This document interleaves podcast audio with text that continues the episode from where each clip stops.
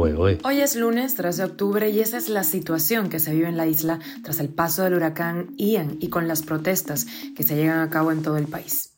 Esto es Cuba a Diario, el podcast de Diario de Cuba con las últimas noticias para los que se van conectando. El régimen cubano acelera su maquinaria represiva contra las protestas. Justicia 11J ha registrado 20 detenciones por las protestas masivas en Cuba. Cuba en las calles y Díaz Canel y Raúl Castro brillan por su ausencia. En Twitter, desde el 28 de septiembre, solo se enfocan en Pinar del Río y no hablan de las protestas que suceden en todo el país. Activistas estadounidenses han pedido levantar las sanciones a Cuba durante seis meses para que pueda recuperarse tras el paso del huracán Ian. ¿Qué países están ayudando a Cuba tras el impacto del huracán que ha llegado? Te lo contamos aquí en Cuba Diario. Esto es Cuba a Diario, el podcast noticioso de Diario de Cuba. La policía del régimen cubano ha detenido en la noche de este sábado al menos a 10 hombres durante un cacerolazo en Arroyo Arenas, en La Lisa. Todos están en paradero desconocido.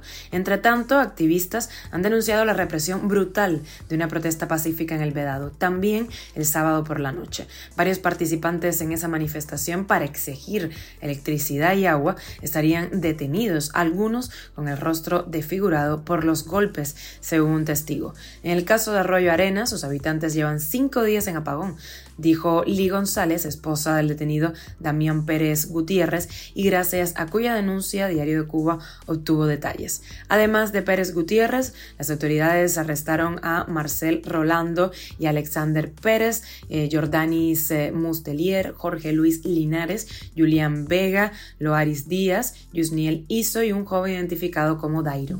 Mientras tanto, se continúan reportando manifestaciones públicas por la falta de electricidad y agua en municipios como Playa, Plaza, Cerro, La Lisa y Marianao. En esas protestas se han escuchado gritos de libertad. Usuarios de las redes sociales han denunciado también otros arrestos. El sábado, en las protestas en línea y F, cuando parecía que todo había terminado, cuatro civiles cargaron con varios muchachos que habían estado voceando, se lo llevaron presos. Hay uno en el hospital, describió Dachelis Valdés Moreno.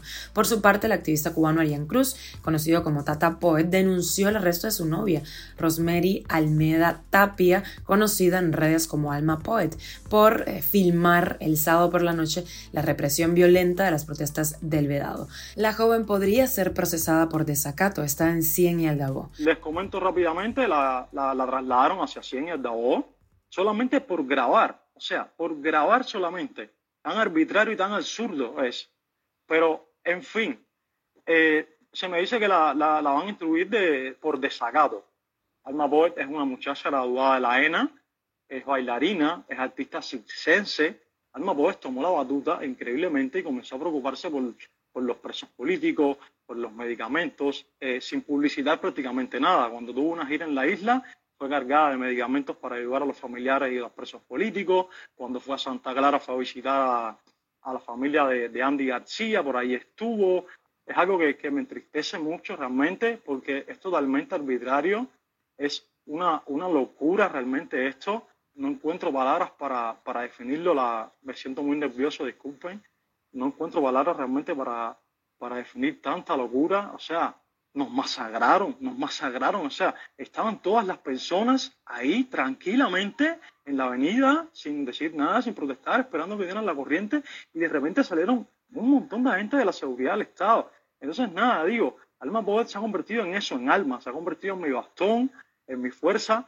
Entonces le digo a la seguridad que no tengo miedo ninguno. Ahí me dijeron que si en algún video salía eh, yo filmando o gritando o diciendo algo, vendrían a buscarme. Aquí estoy, aquí estoy y voy a luchar por la muerte con mi pareja porque la amo, porque es una persona magnífica, es pura alma, pura luz. Ustedes son oscuridad, esbirros, son unos esbirros y unos asesinos Además de Alma Poet, estaría detenido en Cien Aldabó el diseñador industrial Danilo Martínez Rojas, también participante en la protesta del INIG, denunció el Observatorio de Derechos Culturales.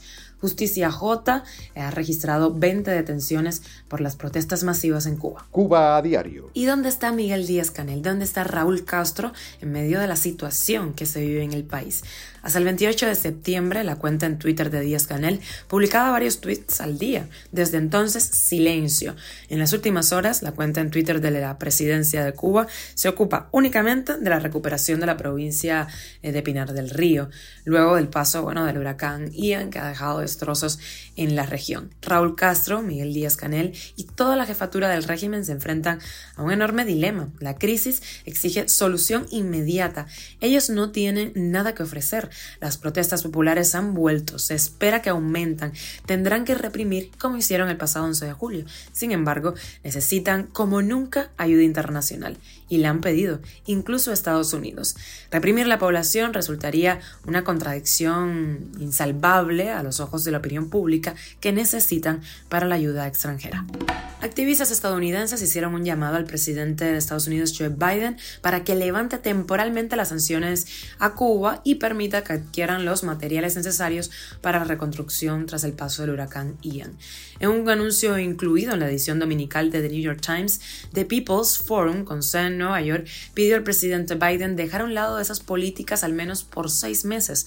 La administración Biden recibió una inusual solicitud del gobierno de Cuba para recibir asistencia de emergencia tras el impacto devastador del huracán. Así lo publicó The Wall Street Journal. No se solicitó una cantidad exacta, dicen, y el gobierno estadounidense todavía estaba tratando de determinar si La Habana complementaría la solicitud mientras trabaja para determinar el alcance del daño. Cuba a diario. ¿Y quiénes están ayudando a Cuba en este momento? ¿Qué está llegando al país? Venezuela envió dos buques a Cuba para los damnificados.